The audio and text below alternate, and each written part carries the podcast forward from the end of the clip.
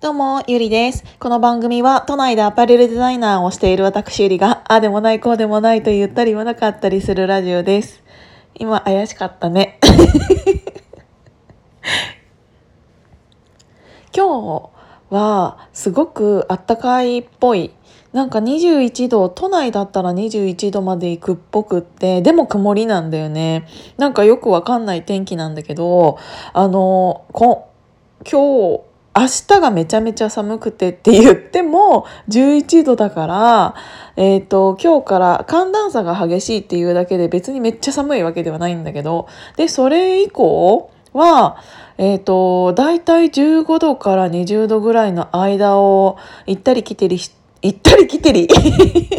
行ったり来たりしてたから、そろそろ結構本当に春っていう感じになってくるのかなと思って、え、みんなさ、あの、裸足になる、裸足っていうかあの、サンダルになるのって、だいたい何度ぐらいからいける？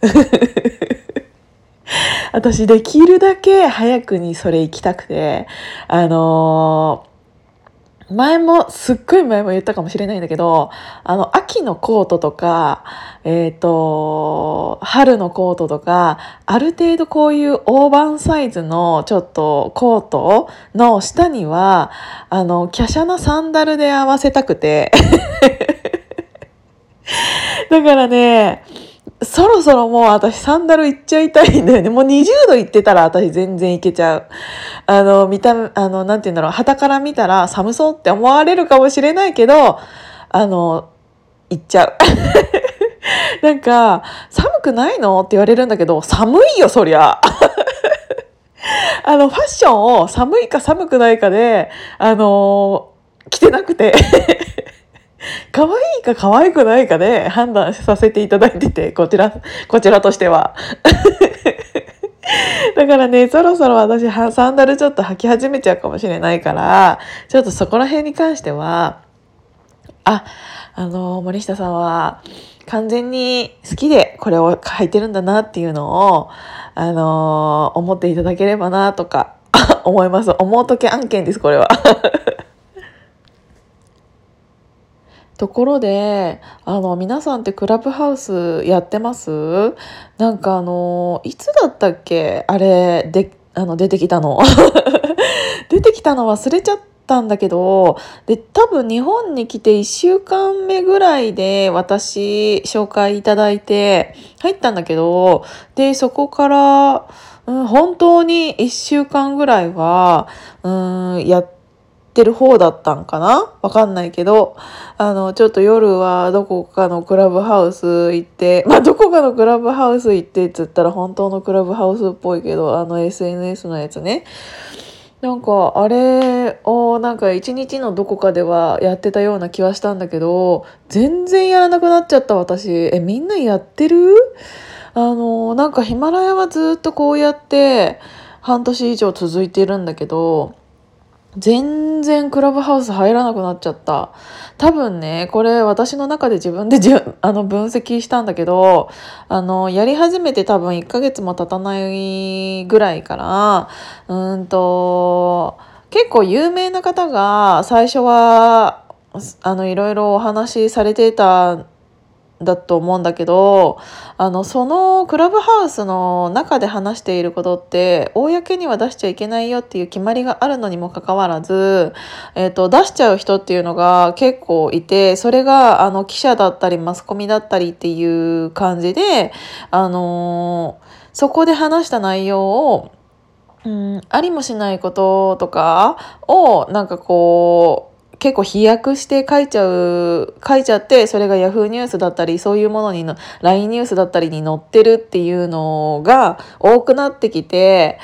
あのー、多分、そういう有名な方たちは喋りにくくなったんだろうなって思う。そう、だから、あのー、前西野さんも言ってたかもしれないけど、なんて言うんだろう。いろいろ喋ってはいるけど、その喋った内容を、が残らないっていうのが逆に、えっ、ー、と、そういう方たちを、うん、守る術をなくなっているというか、もしそういう記事に書かれた時に、違います、私はこういう話をしていたんですよっていうのを、録音されていれば、それが証明になって記者の方が間違ってたんだなって思うけど、そうじゃなくって、あの、残せない、残しちゃいけないことになってるから、となるともう書きたい放題だよねっていうのがあって、多分、その、有名な方たちが、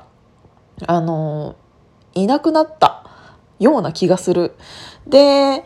あのそういう人たちの話が聞けると思ってそういうのも含めて楽しいって思っていた人たちもあの聞かないようになってっていうのが一つの結構原因なのかなって私は思ってるんだよね。まあそれは大体予測はできていたけどね結構早めに収束し始めたなっていうのは思ってる。でなんか、うん、これ言ったらちょっと殺されるかもしれないけどなんかいつでもいる人ばっかだなってなってきて、それは私が、あの、友達になってないから、そういう人たちしか出てこないのかもしれないんだけど、またいるみたいな、なんかただの暇な人たちの集まりみたいな感じになってる気がして、私の、あの私の友達はね、私と繋がっている、あの、友達はなんかそんなか友達っていうかまあえっ、ー、と SNS 上での友達っていうことね。めちゃめちゃフォローするけど逆にフォローしたことによって なんかえ私みたいな感じになってたらちょっと嫌なんだけど。そうだからなんかうまいことを活用したらいいんだけど、なんかちょっと結構落ち着いてきちゃったなっていうのが私の印象で、で逆に、なんて言うんだろう。あのー、そのクラブハウスというもので音声アプリというものが結構、なんて言うんだろう、フューチャーされるようになって、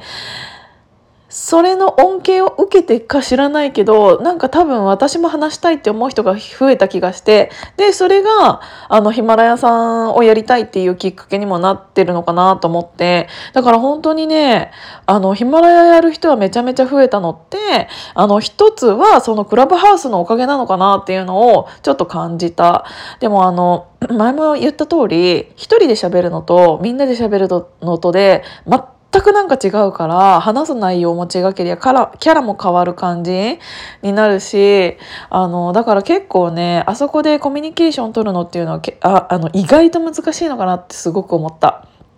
まああの何の取り留めもないそんな話なんですけど